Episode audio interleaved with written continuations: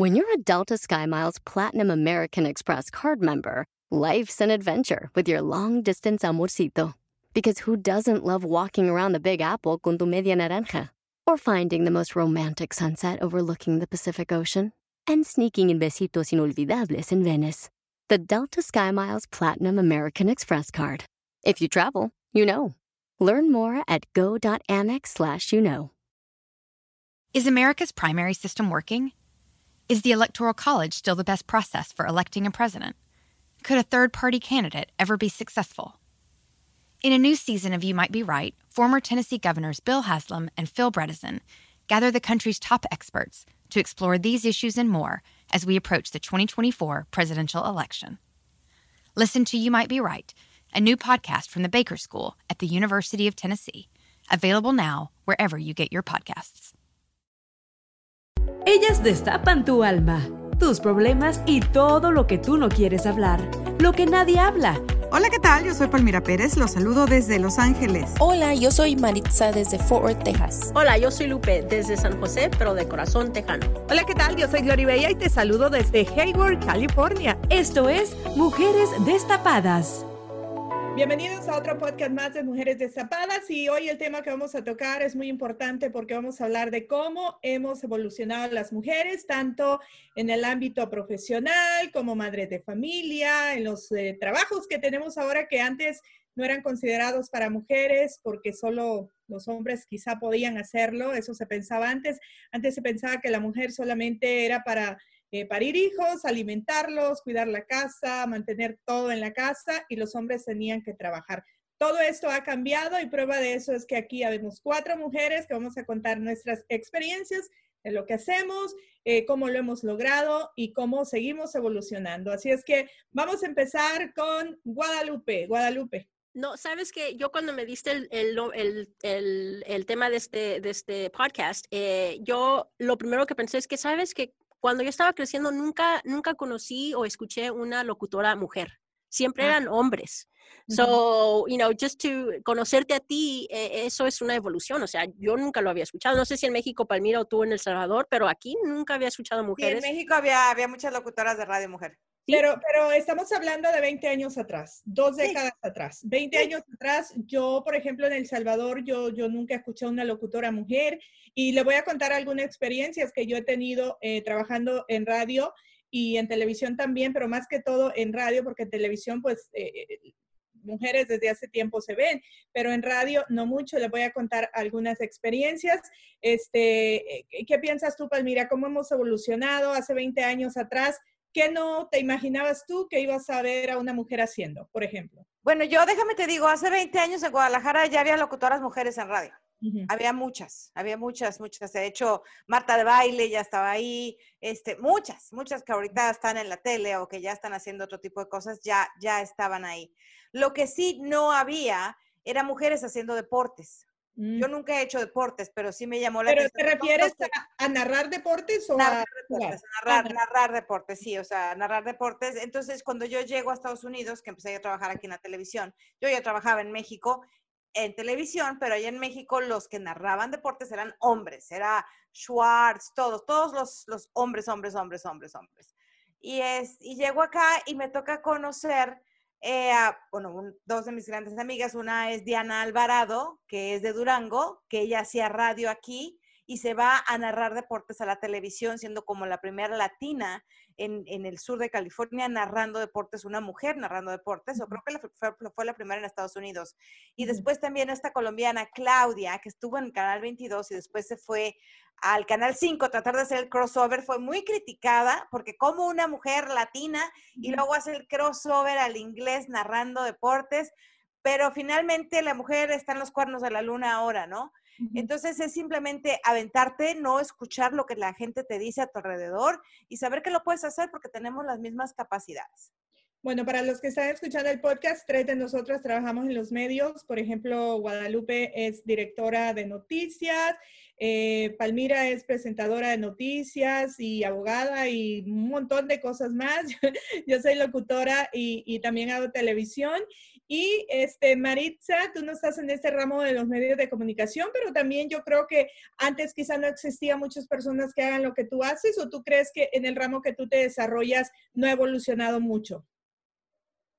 Eh, de servicios al cliente, pues me imagino que es, siempre ha sido de, de, mujeres. Lo que, lo que yo veo menos es hombres y, es más, tuvimos nuestro primer ah, hombre en mi departamento que fue eh, operador, porque también tenemos el departamento de operadoras y por primera vez desde, uf, desde que mi, mi, patrona era mayordoma en el hospital, eh, tenemos, tenemos un hombre que es operador. Entonces, eh, típicamente en, en, mi profesión pues es, es, ha sido de mujer y lo que se ve raro pues es, es el hombre pero hasta eso es una evolución. Yo admiro mucho una profesión que es la de las abogadas y Palmira te involucro ahí porque es, he conocido abogadas en esta carrera de, de radio y el que una abogada vaya a enfrentarse a un juez, vaya a pelear por los derechos que tiene, eh, quizá la persona que cometió un crimen, un robo, el que vaya a pararse ahí, que un juez hombre, y vamos a hablar también de que hay juezas ya ahora que antes quizá no habían, eh, muchas, este, eso para mí es como que, que o sea, como decir, pues, este, no tan vulgarmente, los trae bien puestos, irse en Claro, bueno, era una cosa que, que, yo quería agregar. Cuando yo estudié Derecho, en el salón la mayoría eran hombres, éramos solamente seis mujeres en el salón. Ahora las generaciones que se están graduando de Derecho, la mayoría son mujeres y hay dos, tres hombres. Mm ahí se ha evolucionado el asunto. Sí, claro, ha evolucionado muchísimo. Y obviamente, cuando yo termino de estudiar Derecho, yo quería hacer Ministerio Público. Ministerios Públicos solamente habían hombres. Yo me acuerdo cuando fui a hacer la fila para hacer el examen de Ministerio Público, porque tienes que tomar dos años más de carrera. Eh, yo volteé ahí y vi, y eran puros hombres. Y de hecho, me intimidé un poco porque te vas, te tienen que checar todo el cuerpo que no tengas tatuajes, tus marcas personales, todo eso. Pero espérame, espérame, déjame decirte ahorita que dijiste los tatuajes. Yo conozco abogadas ahora en esta época que tienen tatuajes. Sí, pero tú estás hablando de México, yo te estoy hablando de México de hace 26 años. Yo no sé, yo, yo en Estados Unidos no vivía en ese tiempo, pero en México hace 26 años sí era un, una marca tener un tatuaje. Pues entonces ya hemos evolucionado en esa, en esa manera, que ahora puedes tener tatuajes. ahora, ahora puedes tener muchas marcas y es lo más normal tener tatuajes, ¿no? Claro. Pero hace 26 años eh, sí era una seña particular. Incluso en las actas se ponía seña particular, así como era el lunar en el cachete izquierdo, era un tatuaje en el hombro derecho, es una de estas catalogadas como seña particular. Entonces, en aquel tiempo que yo estaba haciendo cola para, para hacer Ministerio Público, me acuerdo que sí volteé y vi y dije, wow, dice, yo me dije a mí misma, dije, ¿quién me va a matar? No puedo hacer esto. son tantos hombres y yo soy tan bocona. O sea, ustedes me conocen que yo no me quedo callada nunca. Entonces, yo un día de estos, un día que me llegue un tipo y me diga, es que tienes que hacer esto, yo no lo voy a hacer, el tipo va a sacar la pistola y me va a matar. Te lo juro, me di a media vuelta después de haber estado esperando como tres horas en la fila para presentar ese examen y me fui, porque sí me sentí intimidada. Y bueno, porque era una época en México en donde agarraban y te decían, estás estudiando derecho, eres abogado, vas a hacer esto, no lo haces, te sacaban la pistola y te mataban. Oh, wow. Entonces era una época muy, muy, sobre todo en Guadalajara.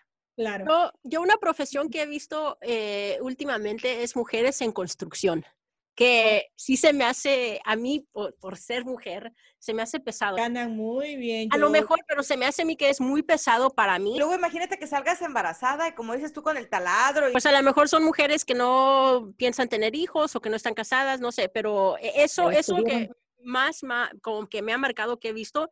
Y lo otro es lo más reciente, o no sé qué tan, tan eh, viejo sea, pero mujeres eh, referís en los juegos, en los, like, uh, referees, like, you never see that oh. tampoco, nunca lo había visto. mujeres ya en equipos de, de fútbol. ¿Te acuerdas que no había equipos de fútbol de mujeres? Y ahora ya hay. Exacto. Entonces dices, wow. Claro, yo, yo les voy a preguntar a las tres. Eh, si ustedes me escuchan en la radio promocionando un dealer, ¿ustedes irían a comprar la troca o si ustedes lo oyen de un hombre, les llamaría más la atención. O sea, nosotros cuando hacemos los comerciales en televisión, eh, los clientes se enfocan en, espérame, eh, déjame ver quién tiene la voz para hacer esto, quién va a traer más para, hacer, para hacerme la publicidad. Les llamaría más la atención ese comercial si lo hace un hombre o si lo hace una mujer o ustedes le da igual. Para empezar, yo creo que una mujer no se va a comprar una, una troca perrona de llantas de no sé cuántos aros. O sea, mira, si eres de Texas, si eres de Texas, mercado al hombre para que el hombre que compra las trocas perronas lo seduzcas y la compre. Pero en Texas sí, dice Guadalupe. En Texas una mujer se compraría una de esas. Eh, ¿Sabes que nunca me había puesto a pensar en eso, Gloribella? Nunca había pensado que eh, deciden en qué voz, o sea, lo veo visualmente, visualmente sí, sí, sí, este, sí sé que eso sucede, pero en radio nunca lo había pensado de esa manera. Es que mira, yo creo que hay personas que todavía están como en otro mundo, porque por ejemplo, yo lo escuché de, un cliente que alguien le dijo, oye, ¿por qué no te hace Gloribella tus comerciales para tu dealer? Porque este, tiene tanto rating, bla, bla, bla. Dijo enfrente de mí, yo así como que, dijo, no, porque las mujeres no son buenas para vender carros. Yo dije, entonces, ¿para qué sacan tanto comercial las muchachas en minifalda? Claro, porque son, pero es que es otro tipo. Es visual. Es visual, es visual. Visual, sí entiendo. Estoy de acuerdo. Sí, te, pero y fíjate visual y a quién va orientada también ese tipo de publicidad. Un Mercedes-Benz o un Rolls-Royce no te va a sacar la chica en minifalda con el tacón de plataforma embarrándosele al carro. Ya, y eso sí no es evolución. Eso es, eso sí, eso sí no creo que sea evolución. Eso sí es ser muy sexista, demasiado sexista, estar vendiendo totalmente a la mujer como un producto y, aún, y, y, si quiera fueran carros nuevos, son carros usados, caray. Exacto. Pero entonces, eh, yo creo que ahora ya hago comerciales de dealers. Esto fue hace como tres años. Hace poco hago comerciales de cerveza que quizá antes decían, ¿cómo una mujer va a promocionar una cerveza? Claro, siempre usamos el si tomas no manejes y bueno, toma con responsabilidad porque tampoco nos vamos a persinar y decir no tomamos.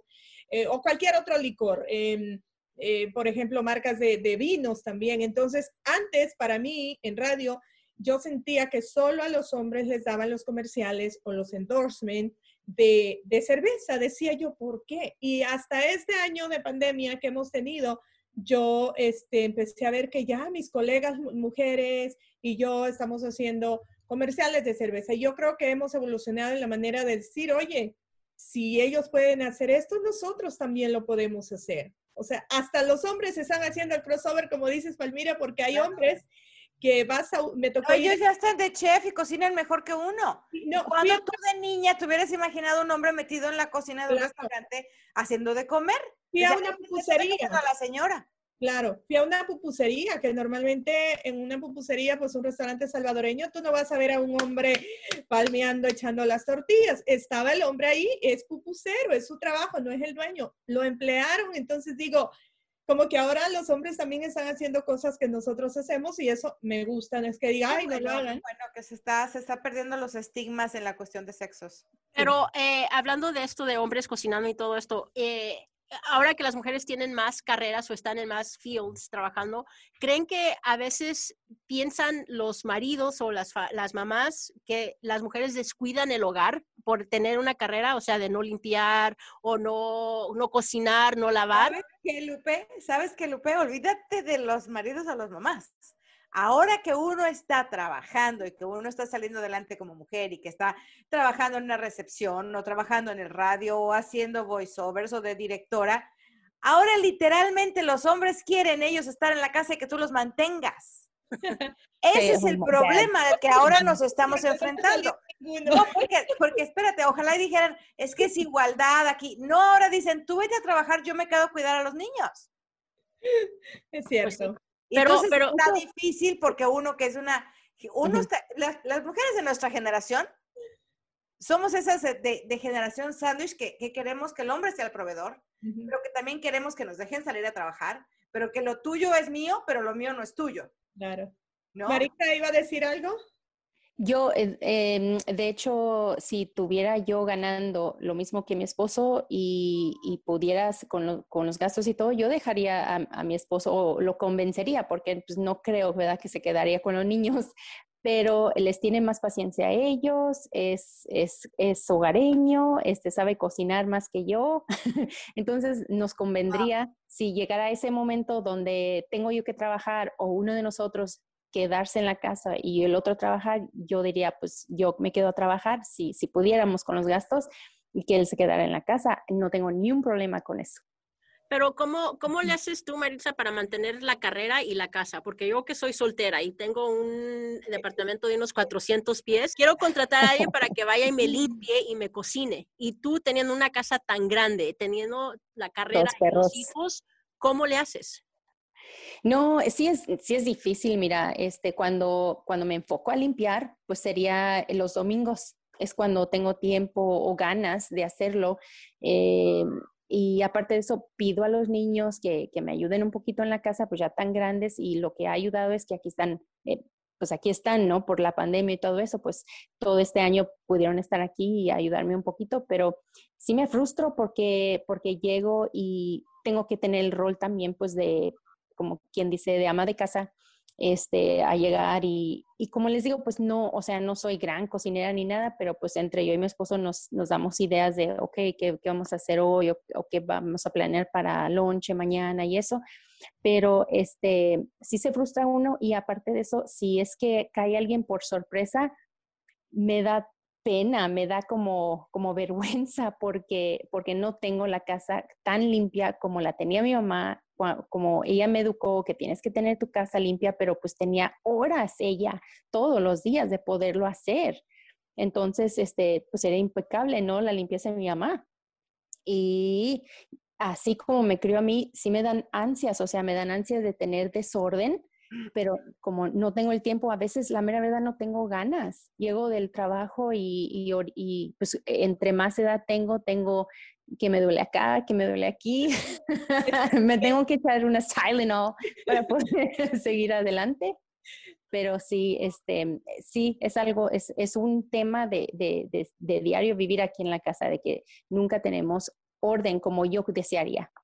Pero you know what, yo estaba hablando con una amiga recientemente de esto, de que ella también tiene una casa grande y tiene una hija y, ella quisiera contratar a alguien que le limpiara la casa, pero se siente mal, se siente mal porque qué dirá mi mamá que ella sí nos crió, trabajaba y podía limpiar la casa todos los días. Y yo le dije, sí, pero las cosas han cambiado porque acuérdate que los las mamás y los papás antes trabajaban, por lo menos mis padres, de las 8 a las 3 o las 8 a las 5 y ahí terminaba el labor de trabajar y llegaron a cocinar Ahora con tantas cosas es como que nunca termina el trabajo, te sale, sales de trabajar y el trabajo sigue en la casa o preparando, por ejemplo, este podcast o Palmira haciendo sus cosas, Bella igual, Maritza, so, creo que no deberías sentirte mal si tienes un trabajo, una carrera y quieres contratar a alguien que te limpie. Y que lo puedes pagar, porque hay personas que lo pueden pagar y por qué no decir, ¿sabes qué? Los niños, el esposo, el domingo súbense el carro, vámonos unas cuatro o cinco horas, que eso más o menos tarda en limpiar la casa. Y te digo porque yo antes de trabajar en radio, yo tenía mi compañía housekeeping. Eh, si quieres, yo voy para allá a limpiártela un domingo. Entonces, no te tienes que sentir culpable, como dice Marixa, porque estamos evolucionando. Eh, no vamos a hacer lo que hacían nuestros padres antes, porque las cosas eran muy diferentes. Ahora trabajamos, tenemos una carrera, qué conferencias. Yo, ahora que trabajo de casa, siento que trabajo más que antes, porque antes iba a la radio, todo en la radio, pero aquí que, este, que a, sacar la basura en un break comercial, que esto y lo otro. Entonces, tenemos que, aunque hemos evolucionado mucho, sí, es más trabajo, pero paga quien te limpie. Iba a decir que otra carrera, tengo una radio escucha que siempre me llama y me dice, aquí voy por tal carretera. Ella es trailera, ella maneja un trailer y es chiquitita, ella es petita, es salvadoreña y, le digo, no te creo y me jala el, el, el, el claxon. Dice, aquí voy, yo lo manejo, me manda videos, me manda fotos y digo, wow, y le digo, ¿y cómo te respetan en las carreteras? Pues me respetan y, y yo creo que los hombres han aprendido ahora más a respetar estos puestos de trabajo porque ya no se burlan tanto quizá como antes, hoy como que hasta lo aplauden, porque hasta la meten ahí en la bolita de amigos, que oye, salimos para acá para allá. Entonces, un saludo para las traileras que eh, hay varias, eh, pocas conocemos, pero hay varias ya en este ramo. ¿No la inspiró Lola la trailera? Yo creo que sí, porque yo no creo que Lola la trailera lo hizo de verdad, solo por la película, pero este, también en, el, en, en, en estos carros de, de que, que, te entregan como el correo, eh, he visto muchas mujeres, el UPS y todas estas agencias que te entregan, son mujeres. Son mujeres que al llegar a la casa tienen un esposo, un hijo, perros, gatos y toda la cosa. Entonces, ¿cuándo ibas a ver antes a una mujer quizá bajándose de, con un paquete aquí? O sea, estamos como demostrando que sí podemos, porque antes, ay, la caja, quizá la mujer no la va a poder levantar, pero sí podemos, simplemente que antes nos consideraban y yo creo que nos siguen considerando el sexo débil. ¿O qué crees, Palmira? No, yo creo que no, no nos siguen considerando el sexo débil. Yo creo que lo, que lo, que más importante de lo que estaban hablando hace un momento nos tiene que llevar al punto en que tenemos que si trabajamos, cuidamos, cocinamos, hacemos tantas cosas, también tenemos que merecernos lo que ganamos y tenemos que disfrutarlo y tenemos que darnos nuestro lugar ante todos. Porque si tu marido te ve que trabajas, limpias la casa, cocinas, esto, lo otro, piensa que no mereces absolutamente nada. Entonces tú misma te estás poniendo en ese lugar. El momento en que tú trabajas, cuida a los niños y le dices, hay que contratar a alguien que limpie la casa, porque para eso trabajo, o sea, no me voy a matar cinco horas de mi día libre limpiando la casa, hasta él mismo te va a respetar porque tú te estás dando a respetar. Igual con tus gustos que te quieras dar, ¿no? Si te quieres ir a comer en un restaurante, no te digo que todos los días porque te vas a gastar tu sueldo, pero unas vacaciones familiares al año es darte, para eso trabajas, para darte tus gustos, si no, quédate en la casa, no ganes nada y quédate limpiando. Ya, ya. Ya, ¿A qué, a qué, a qué em, digamos que el camino es largo, ¿verdad? el camino es largo y sabes qué? Pero ¿por dónde vamos? ¿Por dónde vamos? Eh, vamos bien, vamos bien. Lo que tenemos que es no dar la curva muy fea en la igualdad de sexos porque tampoco somos iguales. La mujer siempre sigue siendo la mujer y el hombre sigue siempre siendo el hombre. Esta libertad, libertad femenina que queremos todo y la igualdad, la igualdad, qué padre, pero ¿sabes qué? Yo no le voy a abrir la puerta a un hombre para que se suba al carro. Él me la tiene que abrir a mí. Mm. ¿Sí me explico? O sea, eh, hay, límites que tenemos que llegar. ¿Perdón? Yo se la abriría para que se baje. Oye, no, no, no, no, Bueno, amiga, a mí que me traten como una reina, o sea. No, pero yo me imagino que para Yo como, como Maritza, yo no lo dejo que se quede en la casa y yo irme a trabajar y llegar y darle mi cheque, no, papito. No. No, no, no, no, no, no, Entonces, ¿dónde está, o sea, pero, pero por ejemplo, perdón, pero por ejemplo, eso no quiere decir que no estemos evolucionando. Yo me pongo en el, en el punto de, de, de, Marixa. Quizá ¿quién mejor que cuidar a tus hijos en la casa? Claro que el padre. No, y tengo amigas, tengo amigas que se han dedicado a trabajar y han dejado a los hijos con el marido para que los cuide porque el marido es un bueno para nada, que no consigue trabajo, y entonces es mejor que mi marido los cuide porque si yo me tengo que ir a trabajar y tengo que pagar una niñera, mejor que se quede él cuidando a los niños. A eso voy. Una cosa es evolucionar porque quieres evolucionar, porque quieres sacar a tu matrimonio y a tu familia adelante, quieres darte cuenta de que puedes, que vales y que lo puedes hacer. Y otra cosa es tener que salir a hacerlo por necesidad. Yo pienso que ha sido un 50-50 el que nos ha orillado a las mujeres a salir adelante porque la economía, eh, la manera de vivir, ya no se puede vivir con un salario, hay que vivir con dos salarios, hay que compartirlo, no como antes que estaba la mujer en la casa y el marido llegaba y le ponía la casa y le compraba el carro, ahora ya no, pero aparte también está la necesidad de la mujer de sentirse útil. Tú puedes más que lavar pañales y dar biberones y estar haciendo de comer y estar limpiando la casa. Tienes un cerebro, tú piensas, tú hablas, tú escuchas, tú tienes una manera de pensar que tienes que expresar. Entonces, ha, sido muy padre que, que, hemos salido adelante y que estamos saliendo adelante. Lo único que digo, que no se pierda, pues el romanticismo, ¿no? Porque queremos, queremos también que siga habiendo caballeros que nos abran la puerta del carro y que vayan a trabajar. Bueno. Guadalupe, ¿qué, qué, qué profesión tú nunca te imaginarías haciendo? Y no es porque no lo quieras hacer, quizás no te sentirías como que es para ti creo que lo de la construcción. lo de la construcción como que me dio gusto al saberlo, pero también como que me dio miedo de, oh my God, ojalá y nunca tenga que hacer eso, porque I don't think I could. No podría. Creo que ni eso, ni, ya nada más esa. Creo que la construcción sí, no, no le entraría. eh, también eh, he visto mujeres trabajando en las carreteras, en, en, las carreteras, eh, picando este concreto y todo eso, y ahí bien puestas los señaleros, vayas slow, stop y todo eso. Y, y, este es una profesión que no muchos harían y quizás lo hacen porque les da buen dinero y porque les gusta también. Y yo, el punto aquí es que yo creo que antes lo veían raro los hombres como, ¿cómo que una mujer va a venir a, aquí a pantallarnos, no? Creo que ahora ya, ya, respetan eso porque lo he visto por ahí en, en, algunas películas de cómo que una vieja nos va a venir a mandar aquí, o sea, el machismo, ¿ah? Y ahora que eh, yo siento que ya han aprendido como a respetar esa profesión y yo creo que la profesión em, de, de, trabajar en radio, sí, hay muchas locutoras hoy, habemos muchas, yo ya llevo que casi 22 So, quizás hace 30 años atrás o más atrás sí hay, y, creo que esas mujeres que se apoderaron del micrófono son las que nos han ido abriendo eh, el caminito más y más, pero yo eh, sigo diciendo que los hombres en esta profesión de locución ganan más que las mujeres, así tengas el rating hasta Ah, bueno, la cuestión de salarios es otro tema y otro programa, porque ganan más salarios. Aunque tengas el mejor rating, aunque tengas el mejor rating, le van a dar los mejores comerciales y todo, porque creo que todavía no hemos alcanzado eso de que, oye, yo te puedo vender esta publicidad eh, como la de una cerveza, una ferretería, un dealer, que antes creo que solo usaban, eh, o las mujeres hacían los comerciales como más de el jabón para el cabello, les digo, para el cuerpo, el shampoo que te deja el cabello como pelo de ángel, así. Ahora hasta los hombres andan haciendo esos comerciales, o sea.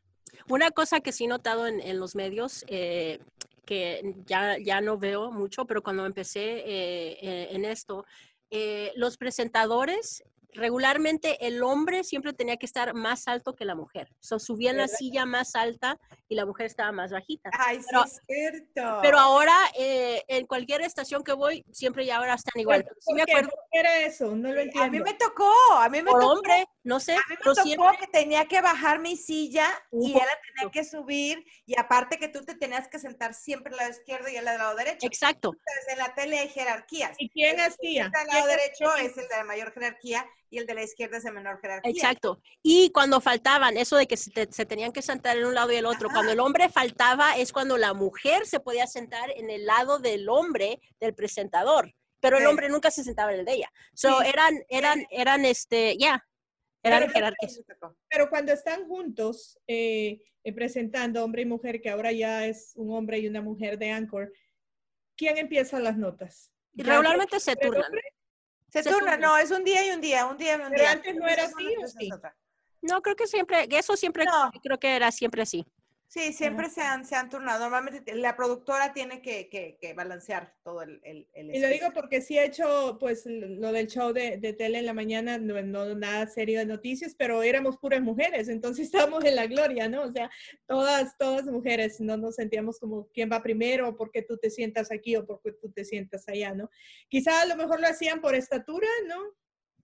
No, no sé, no sé, pero ya, yo, yo eso recuerdo que cuando eh, estaba apenas empezando ya. El hombre siempre tenía que estar más alto y él tenía su lugar en el, en el escritorio y cuando él faltaba, la mujer podría, podía moverse al lugar de él, eh, pero no viceversa.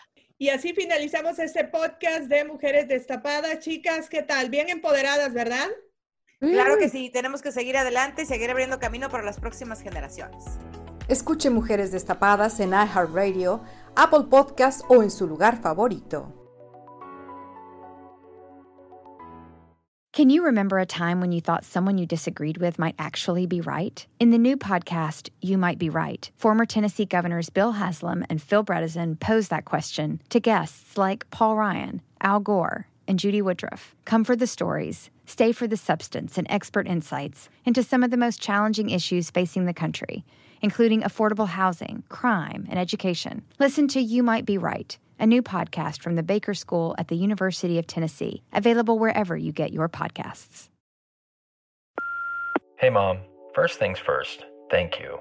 It's my one year anniversary of my decision to say, yes, I need help, and yes, I choose me. And that's the miracle. I'm lucky that the strongest person I know is my own mother. Love you, Mom. Maxwell. Be that strong person who makes the difference. If your loved one is struggling with drugs and alcohol, reach out to Karen for a different kind of addiction treatment. Visit caron.org slash lost.